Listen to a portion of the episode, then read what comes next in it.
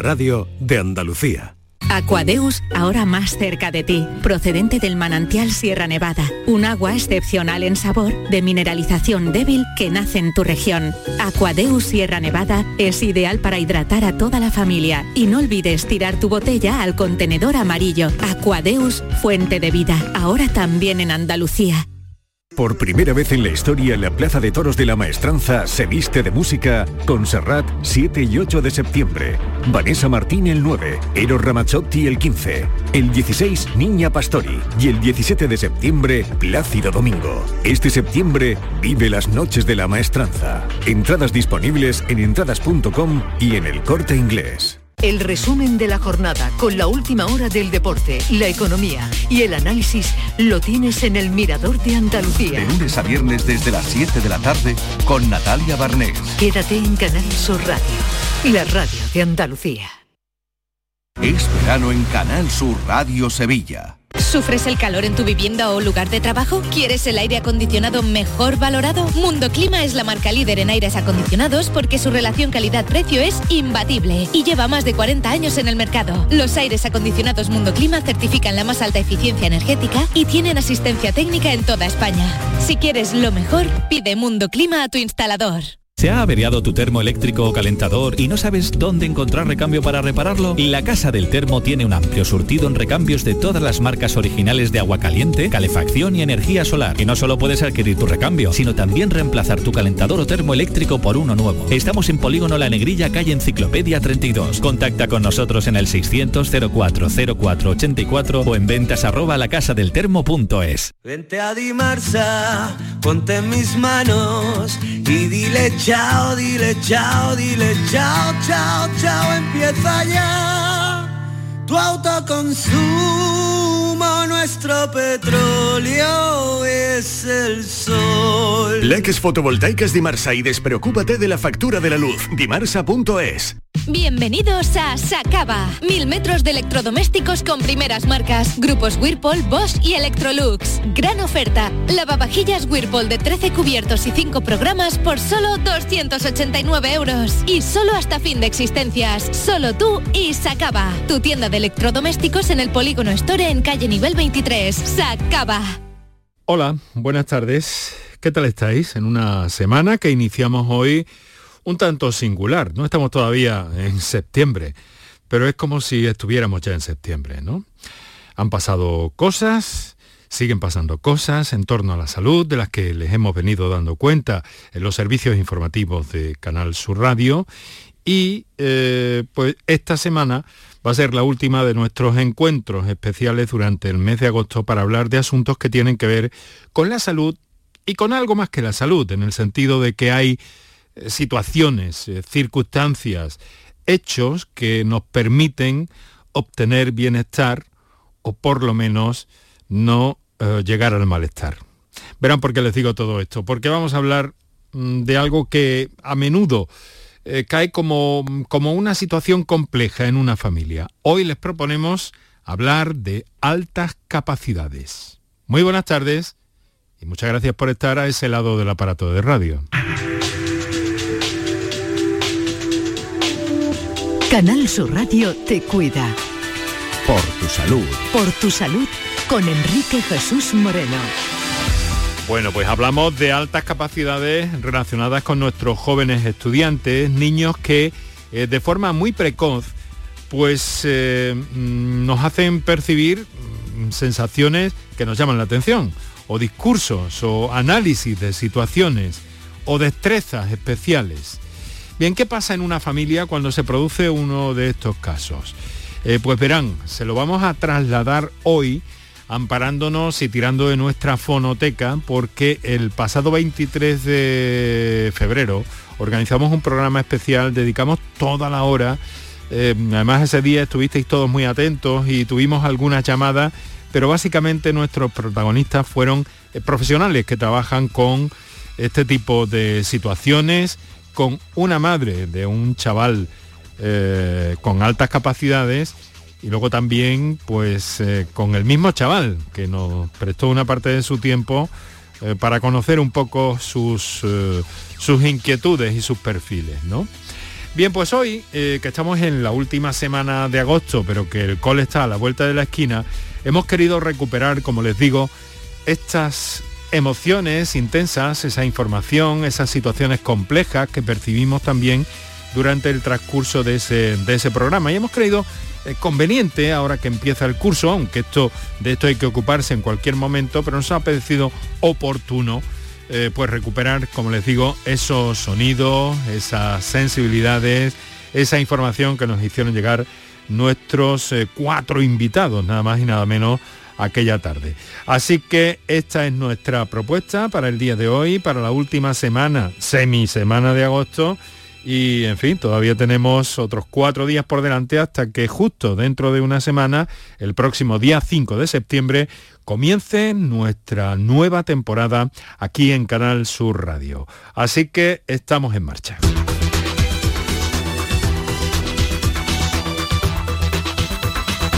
Canal Sur Radio. Por tu salud.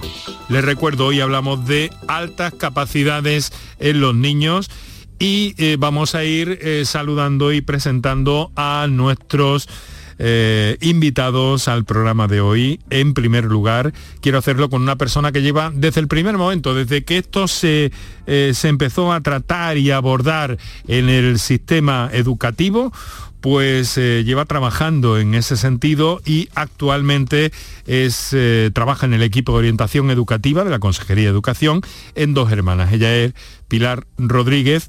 Buenas tardes, Pilar, muchas gracias. Buenas tardes, Enrique, y a los oyentes, muy buenas tardes a todos y a todas. Encantado de saludarla y de tenerla con nosotros. Le quiero preguntar inicialmente, ¿no? En esta ronda inicial que hacemos en el programa. Bueno, ¿qué son las altas capacidades? Parece que es algo que todo el mundo entiende, pero eso es muy variopinto de alguna manera. ¿Nos puede dar una idea? Sí, claro, mira. Eh, cuando hablamos de, un niño o una niña con alta capacidad intelectual, estamos hablando en primer lugar del niño o la niña que maneja múltiples recursos a nivel cognitivo, lógico, numérico, espacial, de memoria, o bien uno o varios de ellos. Pero yo creo que es fundamental abordar eh, en paralelo al término de alta capacidad intelectual, no solo eso, sino también la inteligencia-nación que dice José Antonio Marina, que se refiere a cómo el niño o la niña gestiona este potencial o este recurso en la vida cotidiana, ¿no? No a, las capacidades que, posee, sino a cómo lo va poniendo en la vida cotidiana para ponerlo a favor de sí mismo. Y otra cuestión fundamental es el concepto de inteligencia, ¿no? porque mm, entendemos que ser inteligente es saber cosas o tener buen rendimiento académico. Y en verdad el paradigma actual eh, sitúa la inteligencia como un concepto multidimensional que tiene que ver con distintas manifestaciones de la inteligencia. Algo parecido a que inteligencias hay muchas, de muchos Exactamente, la inteligencia múltiple de Howard, de Howard Gardner, ¿no? Y, de alguna manera, por ejemplo, entre Einstein y Michael Jordan, eh, uno no es mejor que otro. Lo único que pasa es que uno es una inteligencia lógica y el otro es una inteligencia deportiva. Con lo cual esas manifestaciones de la inteligencia es importante que desde los docentes y la familia el concepto de inteligencia se trascienda a determinadas ideas o creencias o prejuicio, que me atrevo a decir que hay, acerca de lo que es ser inteligente. Se equipara a que el inteligente no necesita ayuda, que va solo. Eso no es verdad. Y en el sistema educativo, eh, Pilar, ¿cómo está contemplado, grosso modo, el abordaje para el desarrollo correcto de, estos chavales, de estos niños y niñas? Pues mm, hay dos procesos fundamentales eh, desde que se aprueba el plan de alta capacidad intelectual, que eso ocurre en el año 2011, y un proceso hace referencia a la detección de estos niños y niñas. Hay una detección generalizada en educación infantil de 5 años hacia el mes de junio, hacia final de curso. Eh, se aplican unos cuestionarios de screening que contienen 25 ítems como indicadores de indicio de alta capacidad intelectual, los rellenan la familia y los tutores y de alguna manera después, si, si dan una puntuación de criterio mm, conforme a lo establecido por la consejería, lo que hacemos los orientadores y las orientadoras es pasar a los niños a la evaluación psicopedagógica, que es el proceso de identificación de la alta capacidad intelectual. Bueno, no he mencionado anteriormente que Pilar, eh, miembro eh, de ese equipo de orientación educativa de educación en, el área de dos hermanas, es eh, psicopedagoga y que le quiero agradecer de nuevo que esté esta tarde con nosotros. En segundo término, quiero saludar a un amigo del programa, a Ricardo Sotillo, que es psicólogo y pedagogo además y que además ha trabajado en su labor docente con estas situaciones, ¿verdad Ricardo? Así es, muy buenas tardes. Muy buenas, tardes. Pilar, y a todos los oyentes. Así es. Eh, Ricardo, ¿cómo vive un niño emocionalmente? Porque no sé si has podido escucharla, eh, pero de alguna forma quiero preguntarte, ¿cómo vive un niño mm, esto en el día a día, emocionalmente, en el colegio, en casa, si tiene estas altas capacidades? Bueno, pues un niño eh, con altas capacidades, eh, tenemos que pensar que no deja de ser un niño que está en plena proceso de desarrollo, de desarrollo no solo cognitivo, sino de desarrollo social y de desarrollo emocional. Y en algunos casos, pues se, pueden dar, eh, y además se da el valor añadido de que este niño tiene altas capacidades y que, bueno, pues como tiene un ritmo de aprendizaje diferente, como tiene un estilo de aprendizaje diferente y como en algunos casos la relación con los demás o puede ser eh, percibido de manera diferente, pues eh, tanto su personalidad como ciertas características emocionales, en algunos casos, no en todos, ¿no? Pues puede haber una digamos, en algunos casos una intensidad emocional eh, diferente a la de los demás niños, ¿no? Viven la, las cosas con otra, con otra intensidad o con menor tolerancia a la frustración debido precisamente a, que la frecuencia de fracasos para ellos en su vida puede ser menor. y con algún con, un sentido más, eh, más exagerado, más exacerbado de la, de la justicia, eh, son algunas características emocionales que tienen estos niños y estas niñas con altas capacidades y que va a depender también del entorno en el que se desenvuelva, del, eh, del, estímulo, de la evaluación que se le haya realizado y de las medidas educativas que se hayan puesto en marcha, que para eso se ponen en marcha precisamente, para el desarrollo integral de, estos niños. Bueno, luego vamos a escuchar a uno de estos eh, chavales, eh, pero vamos a escuchar también a su madre, que es periodista, compañera y amiga.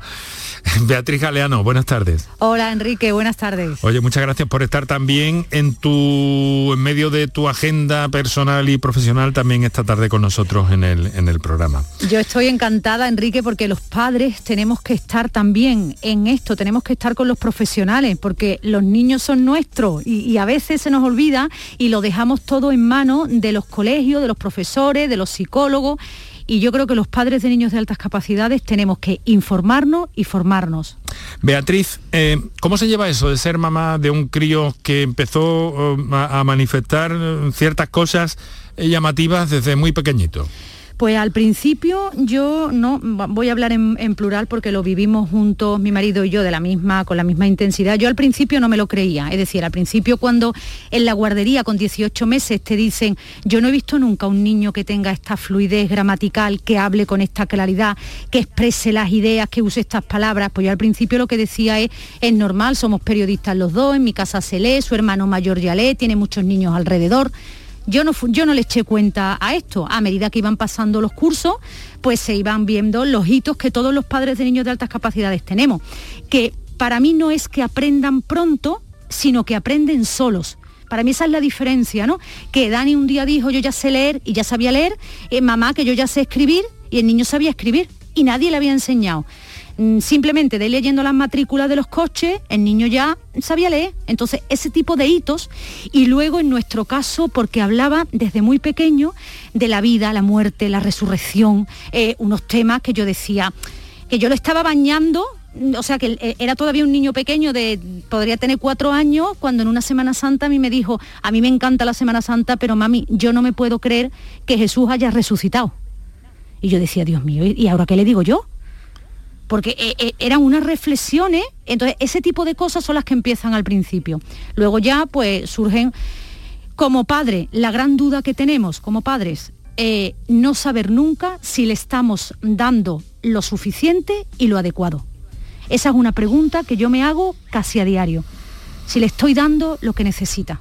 una cuestión que no es baladí, ni mucho menos. Luego podemos entrar en toda esa materia. Eh, quedáis presentados los que os conocíais, os conocíais, los que no os conocíais, quedáis presentados. Beatriz Galeano, muchas gracias. Pilar Rodríguez, muchas gracias. Ricardo Sotillo, muchas gracias.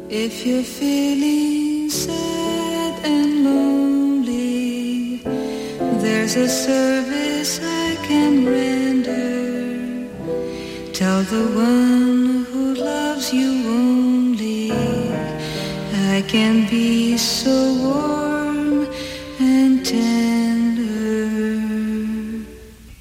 Call me, don't be afraid, you can call me. Maybe it's late, but you call me. Tell me and I'll be around. If it seems your friends desert you, there's somebody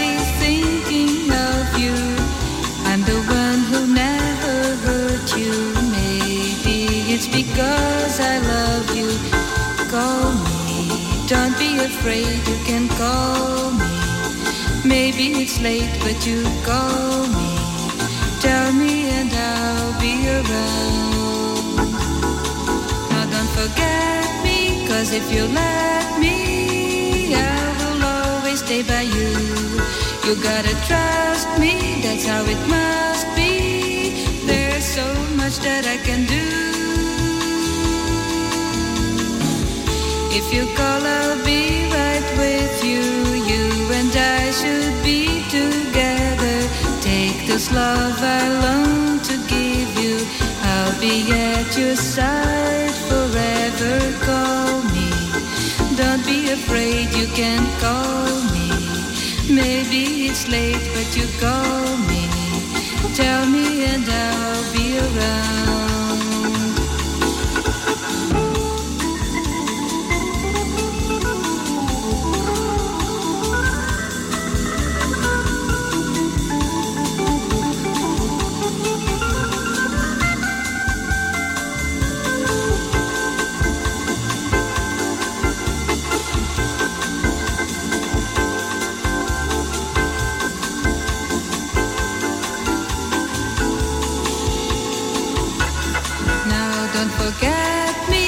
If you let me, I will always stay by you.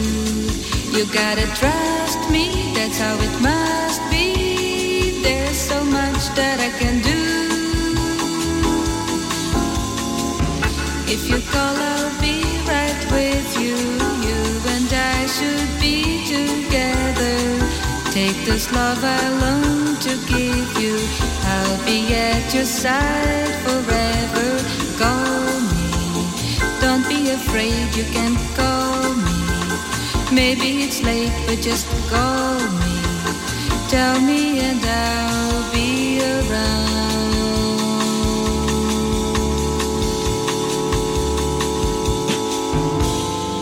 Bueno, eh, queridos amigos de la tarde, Beatriz Galeano, Pilar Rodríguez, Ricardo Sotillo. A partir de este momento, cualquier cosa, yo tengo una lista de, de cuestiones que haceros llegar, ¿no? Pero cualquier cosa que vayáis viendo que haya que introducir o que queráis... eh, de alguna forma replicar a quien esté haciendo uso de la palabra en ese momento, pues tenéis libertad absoluta para intervenir, matizar, precisar cuánto queráis y cuánto estiméis oportuno y conveniente. Pero es aquí que me gusta también dar prioridad a los oyentes que hacen uso del teléfono para ponerse en contacto con el programa y aquí que eh, me mantengo firme a esa idea. Así que ahora entraremos un poco más. Vamos a ver qué nos cuenta eh, una persona que nos ha llamado, es Elena, eh, que nos llama desde Málaga, me parece, ¿no? Elena, buenas tardes. De Sevilla, de Sevilla.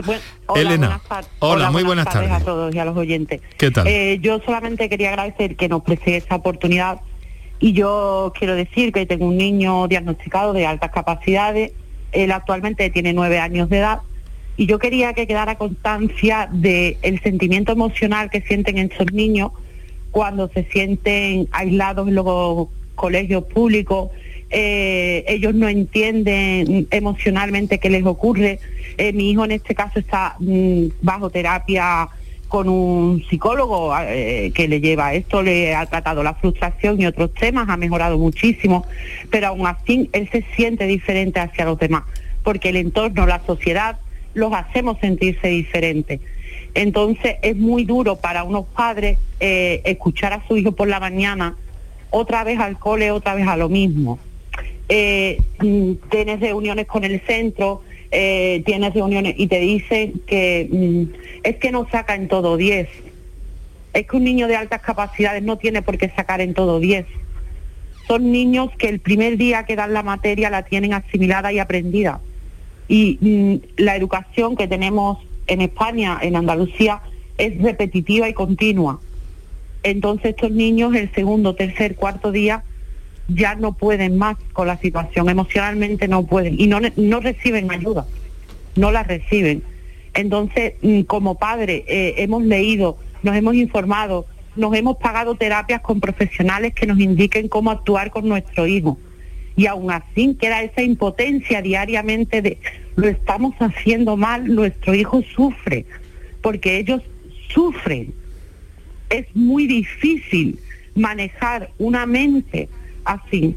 Mi hijo de nueve años, él te habla de política, de situaciones económicas de países. Eh, recuerdo cuando las votaciones en Estados Unidos, la preocupación por esas votaciones. Escuchando a la señorita, señora Beatriz, parecía que estaba hablando de mi hijo. Y esto es difícil de gestionar. Por favor, un llamamiento a las autoridades públicas. Son el futuro se necesitan muchas mentes así en España, en el mundo. En cualquier mente de esa puede estar la salvación de las personas con cáncer, puede estar eh, un médico maravilloso, puede haber un maestro eh, eh, catedrático, puede haber o el mejor carpintero del mundo o el mejor del mundo. Por favor, no, que no se olviden de esos niños que, que necesitan ayuda, que en los colegios hay programas específicos para niños que tienen otra serie de necesidades especiales y todos son niños, tanto el que tiene una, una inteligencia o unas altas capacidades por encima de la media o aquel que no llega. Ambos son niños, ambos son andaluces y ambos necesitan ayuda. Muchas gracias, eh, Elena, muchas gracias. Eh, quiero trasladar un poco, eh, que me valore un poco esta intervención de nuestra oyente. En primer término, Pilar. Sí, me gustaría intervenir, Enrique, sí. sí. A ver, mira, Elena está poniendo, bueno, primero gracias, Elena, ¿vale? Por las aportaciones, pues yo creo que todas las voces son necesarias, la participación es fundamental y el buscar entre todos soluciones. Elena está poniendo encima de la mesa una de las cuestiones fundamentales que yo tenía pensado comentar, que es la repercusión en la salud sobre el tema emocional de los niños y niñas de alta capacidad intelectual. Estos niños y niñas necesitan un, soporte emocional en la escuela y en la familia. Y este soporte emocional tiene que encauzar ese desbordamiento emocional, esa alta sensibilidad, con acciones concretas en el centro educativo y en la familia para el aprender a sentir, eh, conectar con los sentimientos, las emociones, es conectar consigo mismo y el aprender a ser, que es el desarrollo interior, ¿vale? El propósito de la vida. Estas acciones, tengo que decir que bien es verdad, que bueno, que un caso particular no se puede elevar a universal, pero que es importante, como dice ella, que sensibilicemos a la sociedad de que es necesario incluir los programas.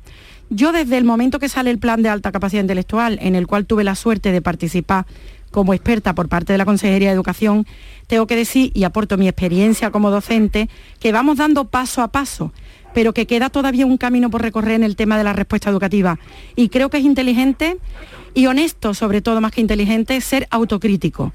Y decir en qué punto estamos, pues todavía tenemos que extender mucho más ese soporte emocional en los centros educativos y trabajar de forma sistemática estas características que Elena apunta de su hijo, que necesitan ser reconducidas, que necesitan ser autorreguladas. También trabajar la empatía, el ponerse en el lugar del otro, porque muchas veces el rechazo en lo social viene porque estos niños y niñas no se ven en los otros y necesitan verse en los otros y ser vistos por otros, trabajar lo que es la reciprocidad en las relaciones. Y esto hay que trabajarlo progresivamente, porque a veces ellos mismos también se aíslan de forma intermitente. Pilar está diciendo que hay en algunos momentos que puede producirse una especie de rechazo. Sí, sí, efectivamente, pero el rechazo, yo siempre digo, Enrique, pero el rechazo viene primero de, de mm, ¿cómo te digo?, de porque en la relación social yo tengo una responsabilidad, el niño tiene la responsabilidad de poner de su parte. Entonces, trabajar con el, con el aprender a convivir, con actividades sistemáticas de habilidades sociales, cómo acercarse a los otros, la relación social siempre tiene que ver con el otro y conmigo. Entonces, hay que preparar a los niños sistemáticamente para que sean capaces de, de unirse a los juegos. De, de manifestar sentimientos y emociones, de compartirlo. Y en ese diálogo, en la familia y en la escuela, de forma coordinado, podremos avanzar, porque a veces los docentes y la familia tenemos que ser guías de resiliencia cuando ayudamos a los niños a transformar las dificultades en oportunidades de aprendizaje. Entonces, en ese sentido, mm, también quiero hacer un momento mm, visible la parte no visible del iceberg, es decir, la ansiedad está ahí, el aburrimiento que yo creo que hemos aludido adelante por Sí. esa sensación de me siento raro, me siento extraño. Sí, Ricardo, hay sufrimiento ahí. Porque además de estimular y de favorecer el desarrollo del talento ¿no? en las capacidades cognitivas, obviamente. Mira, una de las cosas que yo decía antes, eh, eh, se dan, hay una pobreza en, cuanto a la gestión emocional, porque hay una intensidad emocional que no corresponde o que no es adaptativa. Hay también, fíjate, una cosa que decía también Beatriz eh, Galeano, eh, otra de las cosas que salen en los estudios de la sobre las características emocionales es la temprana preocupación por la vida y por la muerte. Cosas que, que- que en una persona normal pues, requiere que, que haya finalizado el recorrido en su desarrollo evolutivo y, y que se tiene a- eh, en torno a- al final de la adolescencia, ¿no? en todo caso, cuando se toma esa conciencia eh, más madura y no en un niño de, de temprana edad. Y como decía esta madre, Elena, pues eh, hay un, una- hay un decalaje entre el desarrollo social, que es lo que decía Pilar también, y el desarrollo intelectual. Hay un decalaje en el que hay una, hay una diferencia, ¿no? Con lo cual estos niños se sienten, se sienten ellos diferentes. Y, como se sienten diferentes, pues eso causa una desviación en la personalidad, hay una difusión de la, de la identidad, hay una, eh, se necesita un trabajo en- a la hora de, que el niño gestione, no solo gestione las emociones en cuanto a, su reafirmación de identidad en un grupo al que pertenece, porque el sentido de pertenencia es muy importante, eh, porque no olvidemos que los otros significativos, las personas significativas en, la, en esas edades del niño, pues son los iguales en gran medida, aparte de su familia, pero son los iguales, son los, los De que hay que están- desadaptación en algunos casos, por lo que me dicen, ¿no, sí, a mí- Ricardo? a- Claro, Sí. claro. Adelante, Beatriz. No, yo quería decir una cosa. mm, eh, hay un plan de altas capacidades que en Andalucía que todos los padres hemos leído, releído, subrayado, etcétera, que en el papel eh, tú lo ves que está muy bien. Pero decía una cosa, Elena, en la que yo estoy absolutamente de acuerdo como madre, y es que podemos hablar de intensidad emocional, de habilidades sociales, pero lo primero que tenemos que hacer es no ponerle a un niño 200 sumas cuando el niño sabe sumar. Y eso es lo que hacemos los colegios. Machacamos a nuestros niños. Y lo digo claro porque es así lo que veo. Porque cuando el niño empieza a sumar, el niño sabe sumar otro día. ¿Por qué tiene que hacer un cuadernillo de rubio entero? ¿Por qué? ¿Y qué solución se le plantea a estos niños? Bueno, pues mi arma, cuando tú termines el, el cuaderno, la hoja esta, ahora te voy a poner una hoja de suma conllevada. ¿Qué dijo mi hijo cuando le pasó eso dos veces? Mamá, yo no voy a trabajar el doble. ¿Entiendes? Entonces, mm, es que ¿qué estamos haciendo? Podemos hablar de lo que queremos, pero es que tenemos a niños desesperados en las clases, comiéndose las uñas, los bolis, los capuchones de los mm, de las USB, todo, porque están desesperados. Y tenemos uno, un profesorado que no acaba de enterarse que no hay que hacer los 250 ejercicios que hay en cada libro. Y, yo, y no lo conseguimos, ¿eh? En ese sentido me gustaría comentarte, Beatriz, que bien es verdad que, que tú apuntas a, a la necesidad de continuar la formación del profesorado con respecto a que aplique diseños curriculares flexibles. ¿Vale? Es- es ciertamente. Y está muy claro, además, Es importante, es importante, pero mira, te tengo que decir que es verdad que, por ejemplo, en la educación infantil, la mayor parte de los docentes trabajan por proyectos de trabajo, que es la respuesta idónea para el alumnado con alta capacidad intelectual. Y que en este sentido también tenemos un camino que ir recorriendo. Entonces, la formación, la administración educativa la tendría que incluir en la formación inicial de los docentes.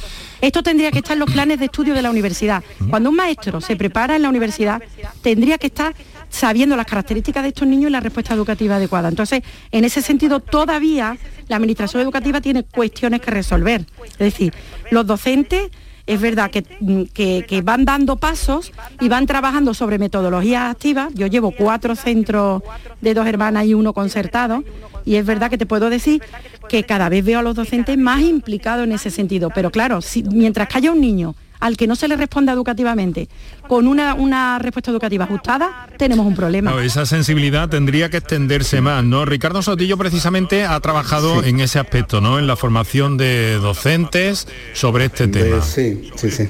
De hecho, es una de las asignaturas troncales de- del grado de, magisterio, que, era base psicopedagógica de la educación especial, que se llamaba, y bueno, uno de los temas, uno de los temas, es verdad que se utilizaba, se daba solo un tema, porque había que tratar también los niños con TDA, los niños con eh, trastorno de- del aprendizaje, con dificultad del aprendizaje, con motórico y tal. Bueno, pues uno de los temas importantes, sin duda, era eh, los niños con altas capacidades. Y yo en mis temas siempre decía, primero, qué son los niños con altas capacidades, ¿no? Que- que cuáles eran las características, las características eh, tanto eh, en cuanto al ritmo de aprendizaje y una cosa que decía Beatriz, que lo tenía por aquí anotado, que dice que aprenden solo. Claro, porque no solo es el ritmo de aprendizaje, es el estilo de aprendizaje. Yo le decía a, mi- a mis alumnos, que eran futuros maestros, que, que si alguno me está escuchando, llevara ya como 10 o 12 años ejerciendo ya de maestro, le decía, es que es, son diferentes estilos de aprendizaje, ¿no? Y eh, se daba, por supuesto, se daba con la, porque eso era la, la ley de, de- era de 2008 y hablábamos de las medidas educativas que se circunscribían en los programas específicos de enriquecimiento, las medidas excepcionales de flexibilización de- del periodo de escolarización y las, adapta- y las adaptaciones curriculares significativas o no significativas en cada caso. Quiero presentaros que ahora mm, parece que tenemos buenas líneas, buena vía con Dani a esta hora de la tarde. Dani, buenas tardes. Buenas tardes. Muchas gracias por estar con nosotros, hombre, y atender nuestra nuestra llamada. ¿Eh? Mm, Sí, sí, bueno, aquí estamos. Ya funcionado. Oye, ¿tú estabas escuchando, estabas escuchando la radio, todo esto que llevamos dicho desde las seis? Yo desde las seis no, pero sí he estado un- el último rato escuchando, sí he estado los últimos 20 minutos. Porque permíteme, ¿puedo preguntarte qué estás haciendo esta tarde? Si estás de deberes, si juegas, estudias o, o alguna Pues, actividad. Yo esta tarde he estado, desde que llegué del colegio como hasta las 5 de la tarde, he estado viendo una serie y ahora desde las 5 eh, estuve estudiando francés porque tengo un examen mañana y ahora estaba tocando el piano eh, antes de prepararme para vuestra llamada. Ah, muy bien. Eh, mm, ¿Qué es lo que más te divierte de todo eso? ¿El francés, el piano? ¿Qué es lo que más te divierte en el cole y fuera del cole, Dani? Pues yo creo que dentro del cole lo más entretenido es son esas clases, no específicamente una asignatura, sino esas clases que tú tienes, digamos, un desafío, algo que te cueste más de lo normal y que tú tengas que pensar y que replanteártelo de otra forma para, para sacar un resultado. Y luego dentro de casa pues lo más entretenido, aparte de jugar a la play o ver series, yo creo que también eh, a mí me interesa mucho el ver vídeos sobre temas que yo no conozca y así al final ir adquiriendo conocimiento. Veo que te, que te gusta esforzarte porque no has dicho ninguna materia. Luego te preguntaré por si hay alguna asignatura más o menos que, eh, que te guste, pero eh, a ti lo que te gusta es esforzarte. Sí, porque al final, cuando una materia, si una materia siempre llega un momento en el que se te hace repetitiva, entonces hasta que no cambien hasta que no cambie algo, da igual la materia, y tú tengas que es, pensar fuera de la caja, digamos, eh, no te no te resulta, no te engancha a esa materia otra vez como estabas antes. O sea que tú, tú tú buscas ampliar un poco por tu cuenta, eh, ampliar información sobre algunas cosas. Y a mí me gusta quizás no tanto ampliar, que también, sino em, eh, obtener información de otros campos. Es decir, si tú en el colegio estás dando, pongamos en historia, la reconquista de España, tú lo que piensas es, además de saber más sobre la reconquista de España, saber qué pasó antes y qué pasó después. Entonces intenta, digamos, completar, más que ampliar, completar lo que tienes del colegio. Sí, lo que se diría poner en contexto esos acontecimientos que estás estudiando. ¿Tienes buenos amigos en el colegio? ¿En qué curso estás, Dani? Perdona, no te he preguntado. Yo estoy en segundo de secundario ¿Mm? y yo creo que sí que tengo buenos amigos. Yo, bueno, desde mi punto de vista, sí. Oye, ¿y, qué piensas tú de esto de, la- de las altas capacidades? ¿Qué crees que son? ¿Tú cómo Pues lo ves? Yo eso? creo que yo creo que las altas capacidades, más que ser más o menos inteligente, es pensar diferente. Es decir, tú, em, tú lo que tienes es que tú tienes una necesidad de adquirir información, o por ejemplo en mi caso, muy grande, pero luego te cuesta mucho, digamos, estructurarla, porque todo dentro de tu cabeza está muy desordenado. Entonces tú tienes muchas cosas que sabes, pero luego al hecho de aplicarlas te cuesta más. Oye, eh, ¿cómo son tus notas? Pues mis notas eh, son de un notable sobresaliente. Vale. ¿Hay alguna asignatura o tema de, de- del colegio que te, que te guste más, especialmente más? Mm, Especialmente yo creo que historia y física y química. Y yo creo que son las asignaturas que así más me interesan. física y química, ¿no? Sí. Creo que estás ahora con, con la, la ley de Newton, me parece, ¿no? Ahora mismo sí. Bueno, bueno. Hay que empezar por el principio, porque lo de Newton ya dicen los físicos que se ha quedado un poco un poco anticuado, pero eso hay que verlo, ¿no te parece? Mm, sí, ya, también al final eso es, eso tampoco se puede decir esto va a pasar ahora o esto es o esto no es. Eso al final, si se sabe algo, si no se sabe ahora y no se sabía, ya se sabrá y tampoco se puede suponer antes de haber descubierto nada. Oye, ¿y en qué te ves más flojo? Más flojo, yo realmente creo que dentro del colegio no me encuentro en una asignatura peor que en otra. Si hay algo en general que me cueste más, es el conservatorio, el tocar piano, porque es algo que es en lo que digamos a mí las altas capacidades no me influyen. Entonces todo lo que sea más práctico y menos teórico me cuesta más. Ya, ya, ya. Oye, em, pero claro, tú con, con esta trayectoria, este perfil que me estás contando, eh, tus inquietudes, eh, tú estarás pensando ya en qué te gustaría estudiar o ser de mayor, supongo. Pues yo tengo, eh, yo tengo una, yo no sé por qué, pero yo de repente, de un momento a otro, me interesan cosas muy diferentes. Es decir, yo recuerdo que hace un año estaba sin parar de ver vídeos de geología y de química. Y ya, digamos que no encuentro una necesidad tan grande de informarme sobre esos temas. Entonces, realmente mm, mm, creo que hasta que se me presente la situación de tengo que elegir una carrera o tengo que elegir un, una, un tema sobre el que estudiar más a fondo, yo creo que hasta entonces no voy a poder elegir porque mm, si no llega ese momento, hasta que llegue ese momento, yo voy a estar adquiriendo información. Y ya lo que más me interesa es lo que elija. Ajá. Pero de momento no pienso en nada concretamente. Bueno, tienes, tienes, tienes tiempo, ¿no? Eh, Eso está bien, adoptar esa postura, me parece que prudente, ¿no? A pesar de las muchas sí. cosas. De... Pero me han dicho que la física sí te interesa un poquito. Sí, sí, la física sí. La física Mm. sí. Oye, y, y, perdona, este teléfono, eh, este teléfono al que te hemos llamado los de la radio, eh, ¿es tuyo? Sí, este teléfono sí es mío. Eh, que no te lo ha prestado nadie, ni, ni nadie en casa, no, ni nada. Es tuyo.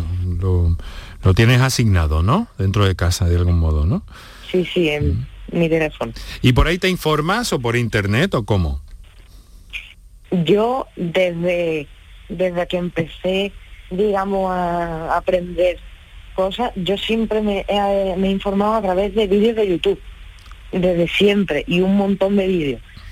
Y yo creo que, eh, bueno, y algo que yo, por ejemplo, en mi tiempo libre hago, pues encuentro un vídeo de cualquier cosa. Lo miro y ya de ahí, pues a lo mejor empiezo a ver más vídeos, más vídeos. Y ya de ahí se van sacando cosas. Dani, y no me preocupa demasiado tu calificación en el examen de francés de mañana, pero en fin, tampoco quiero tenerte entretenido toda la tarde, ¿sabes? Y entonces te quería preguntar que cuando estudias, investigas o miras eh, em, por tu cuenta tal o cual tema o las noticias que te llaman la atención, eh, tus padres, periodistas, ambos, eh, ¿a ti qué te, qué te llama más la atención o qué te preocupa más del momento en que vivimos? Yo, del momento que vivimos actualmente, creo que realmente no hay nada así, real- digo, pues no voy a repetir demasiado realmente, no hay algo extremadamente importante en lo que centrarse. Eh, sí que es verdad que yo estoy, por ejemplo, muy atento a los descubrimientos de todo lo que son telescopios espaciales, satélites y cosas de ese estilo. Entonces, eh, cualquier noticia que vaya saliendo, yo creo que me interesará y, y lo que haya, y lo nuevo que vaya sucediendo. ¿Y el cine? ¿Te, te gusta el cine? El cine, sí, el cine en general no hay no hay nada que digamos no me guste, pero sí es verdad que el cine es algo que No- que no te vuelve loco. Eh, mm, no que no me- bueno, no que no me vuelva loco, sino que es algo que para que una película que hagas tú te quede bien necesita mucho trabajo y muchas horas y mm, al final eh, se hace y al final es más es más complicado que ver un vídeo, porque tú ves un vídeo de cine y no eres capaz de hacer una película, te ponga como te ponga. Interesante y muy práctico, desde luego. Oye, eh, tú quieres implicarte en todo, desde luego, está claro, Dani. Eh, te has querido implicar, te has querido implicar en esta, en esta tarde de radio y te lo agradezco enormemente y te deseo todo tipo de suerte, que además me consta que estás magníficamente guiado y orientado en ese, en ese sentido. Así que te envío un abrazo fuerte y a ver si nos conocemos personalmente pronto, ¿vale? Igualmente. ¿Te gusta la radio también o el periodismo? o Eso no te he preguntado. El periodismo, bueno, sí, el periodismo es un campo interesante porque al final es, eh, eres el que se dedica a contarle cosas a la gente y yo creo que es muy difícil contárselo y que todo el mundo lo entienda igual. Por eso creo que es algo bastante, o sea, fácil de entender en un principio, pero difícil de masterizar. Ya, ya, ya. Bueno, bueno, pues oye, muchas gracias por estar con nosotros, de verdad, insisto, y, y suerte con el francés, ¿eh? ¿Te gusta el francés o qué? Dentro de los idiomas no es el que más me gusta, pero bueno. No. Ah, no, eh, ¿cuál es el que más te gusta? Es que, es que no paro contigo. ¿Cuál es el que más te gusta entonces? Yo, dentro de los idiomas, yo creo que el que mejor se me da también, porque llevo más años, Sí. es el inglés Sí. y luego uno que estudio aparte, que es el chino. Pero el francés tampoco Ah. Bueno, bueno. nunca muy... Bueno, pues permíteme, permíteme que yo te desee bon chance para el examen de mañana, ¿te parece? Me parece estupendo, gracias. Venga, pues mucha suerte. Un fuerte abrazo, Dani. Igualmente. Venga, hasta luego. Nos hemos plantado a 10 minutos de las 7 de la tarde. Teníamos muchas cosas de que hablar, pero es que Dani es... Una cosa. Sí, adelante, Ricardo. Sí, eh, hacer notar que, fíjate Dani, con 12 años, para que se hagan una idea nuestros oyentes, 12 años, un niño de primero de la ESO, eh, que eh, incluso cuando está hablando en un medio, en un medio que no es el medio habitual, ¿verdad? Y evita las redundancias. Es que algo que San Agustín decía que era imposible. eh, estar pendiente no solo de lo que se habla, sino de cómo se habla. ¿verdad? Ha dicho, ha 12 dicho, eh, voy a decir muchas veces realmente ya. Sí. Exactamente. Y hay otra cuestión que dijo también. Ay, Ricardo. Característica em- emocio- Sí, Ahora sí. sí. A ver, que hemos perdido momentáneamente la señal. Vaya por Dios. Y digo, y otra de las características que había dicho su madre, que era el efecto Pigmalión negativo.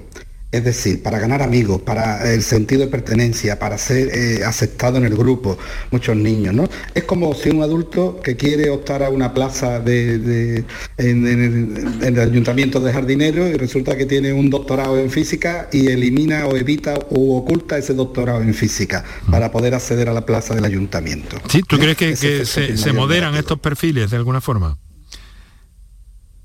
Otra vez. se- se suele dar. Perdemos, perdemos a Ricardo. Bueno, Pilar. Enrique, me gustaría intervenir Claro, por favor. eh, en algo- bueno, a darle las gracias a Dani porque verdaderamente ha sido muy interesante y ha dejado de forma muy clara algunas de las características ¿no? de, de- de la alta capacidad intelectual y ha hecho alusión a una cosa que me parece muy interesante, mm, que es la desmotivación en el entorno escolar.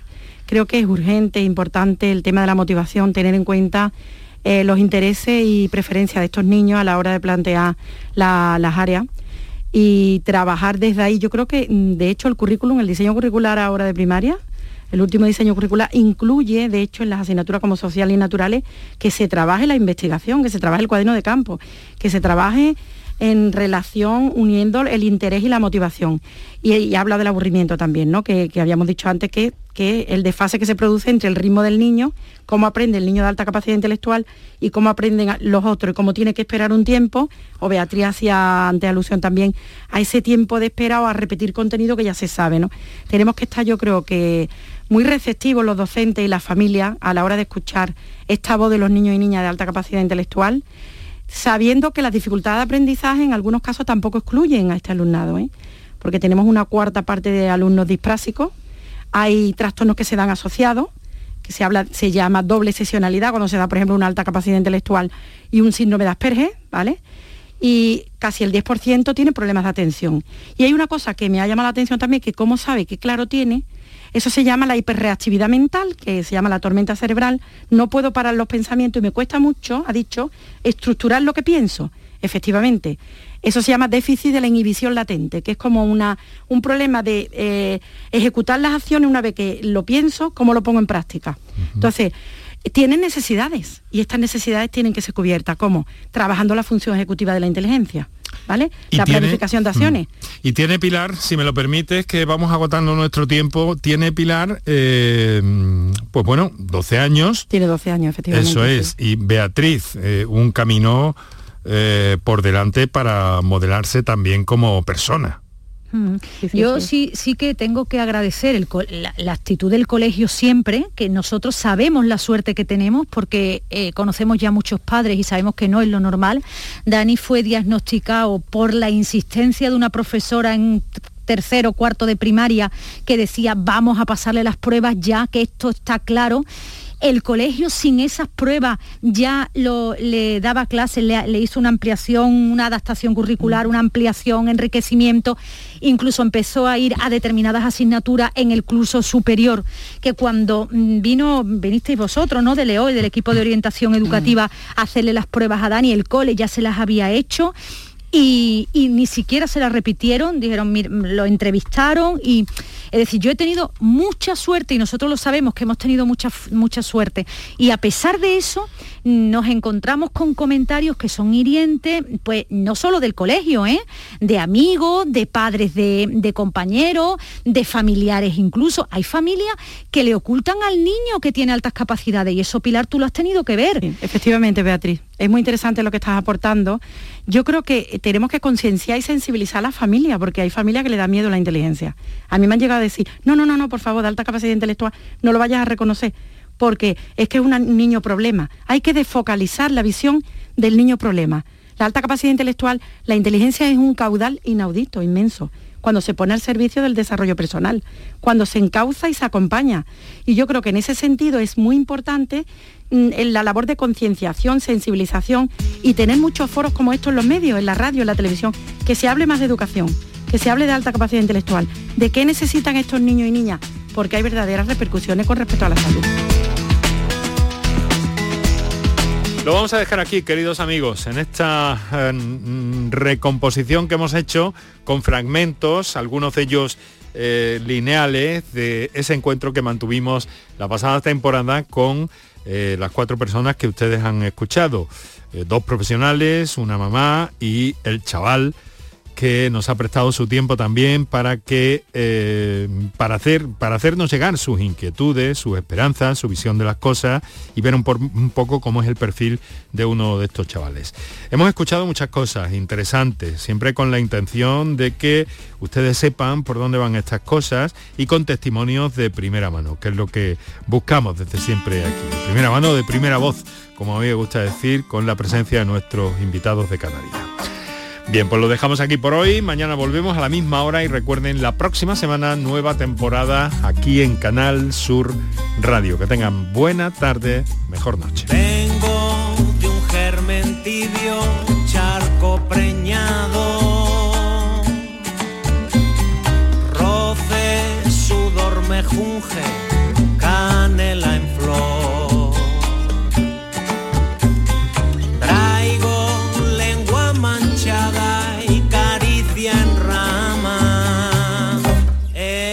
soy yo.